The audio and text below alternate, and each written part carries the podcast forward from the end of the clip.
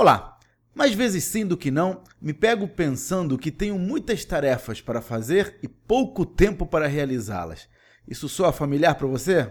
Pois é, a experiência me mostrou que a solução não está em conseguir mais tempo, porque o tempo é inelástico, mas sim em saber priorizar o que realmente é importante.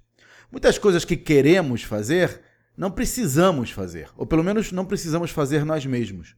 Então, a minha recomendação é você começar o dia listando tudo o que quer fazer e ordenar essa lista de acordo com o nível de importância de cada item. A seguir, marque tudo aquilo que pode delegar para outras pessoas. E mais importante de tudo, delegue. Assim você terá tempo para fazer o que realmente é importante e só você pode fazer. Para mais dicas sobre negócios, inscreva-se no meu site claudionazajon.com.br. Até a próxima.